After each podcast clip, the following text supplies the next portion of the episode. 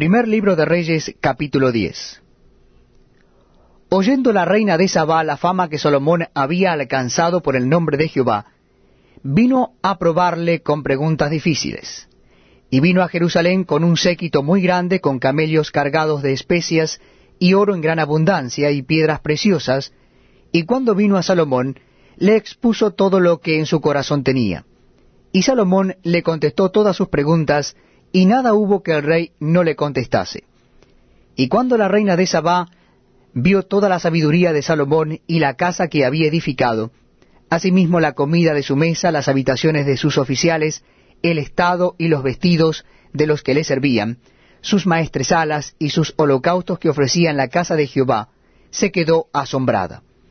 Y dijo al rey, Verdad es lo que oí en mi tierra de tus cosas y de tu sabiduría pero yo no lo creía, hasta que he venido y mis ojos han visto que ni aun se me dijo la mitad. Es mayor tu sabiduría y bien que la fama que yo había oído.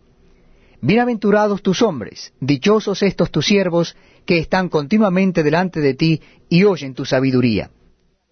Jehová tu Dios sea bendito, que se agradó de ti para ponerte en el trono de Israel, porque Jehová ha amado siempre a Israel, te ha puesto por rey, para que hagas derecho y justicia. Y dio ella al rey ciento veinte talentos de oro y mucha especiería y piedras preciosas. Nunca vino tan gran cantidad de especias como la reina de Sabá dio al rey Salomón. La flota de Hiram, que había traído el oro de Ofir, traía también de Ofir mucha madera de sándalo y piedras preciosas. Y de la madera de sándalo hizo el rey balaustres para la casa de Jehová, y para las casas reales, arpas también y salterios para los cantores. Nunca vino semejante madera de sándalo, ni se ha visto hasta hoy.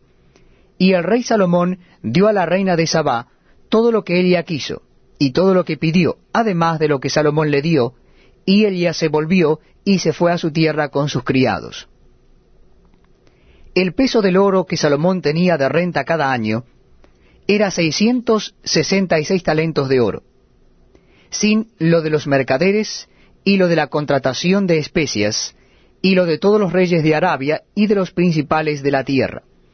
Hizo también el rey Salomón doscientos escudos grandes de oro batido, seiscientos ciclos de oro gastó en cada escudo. Asimismo, hizo trescientos escudos de oro batido, en cada uno de los cuales gastó tres libras de oro, y el rey los puso en la casa del bosque del Líbano. Hizo también el rey un gran trono de marfil, el cual cubrió de oro purísimo. Seis gradas tenía el trono, y la parte alta era redonda por el respaldo.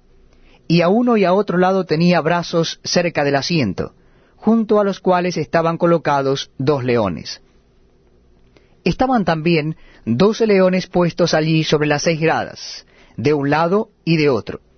En ningún otro reino se había hecho trono semejante y todos los vasos de beber del rey Salomón eran de oro, y asimismo toda la vajilla de la casa del bosque del Líbano era de oro fino, nada de plata, porque en tiempo de Salomón no era apreciada.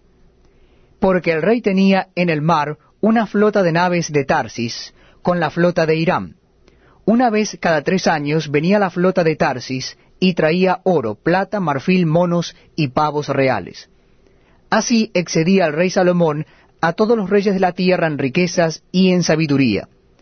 Toda la tierra procuraba ver la cara de Salomón para oír la sabiduría que Dios había puesto en su corazón.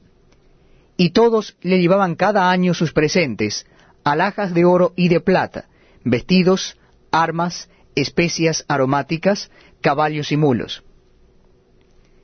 Y juntó Salomón carros y gente de a caballo, y tenía mil cuatrocientos carros y doce mil jinetes, los cuales puso en las ciudades de los carros y con el rey en Jerusalén. E hizo el rey que en Jerusalén la plata llegara a ser como piedras, y los cedros como cabrahigos de la cefela en abundancia.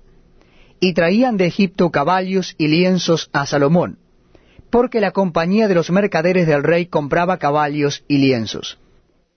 Y venía y salía de Egipto el carro por seiscientas piezas de plata, y el caballo